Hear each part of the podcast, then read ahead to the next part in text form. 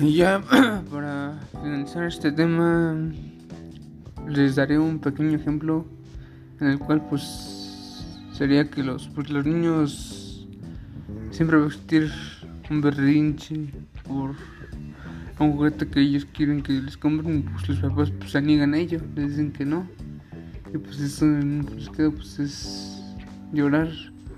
Es una manera de de lo que sienten pues ya que pues ellos lo que quieren es una gran una atención una mejoría.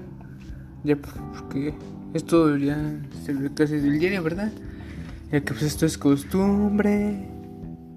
Que pasa esto ya que a veces es incómodo e inesperado verdad así que esto sonará no tan a menudo.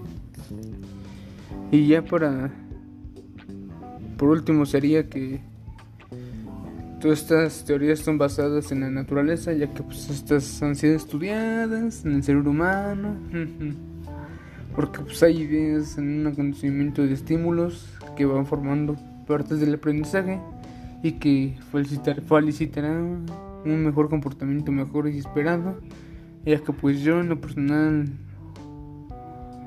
sé que hay momentos en los que ellos influyen en una forma de llevarlo a cabo y que pues sabemos que tal vez no sé no sea positivamente ya que pues es cuestión de que en diferentes etapas ellos vayan madurando en desarrollo psíquico intelectual y cognitivo ya que pues esas capacidades de atención serán inmediatamente ya que pues sus emociones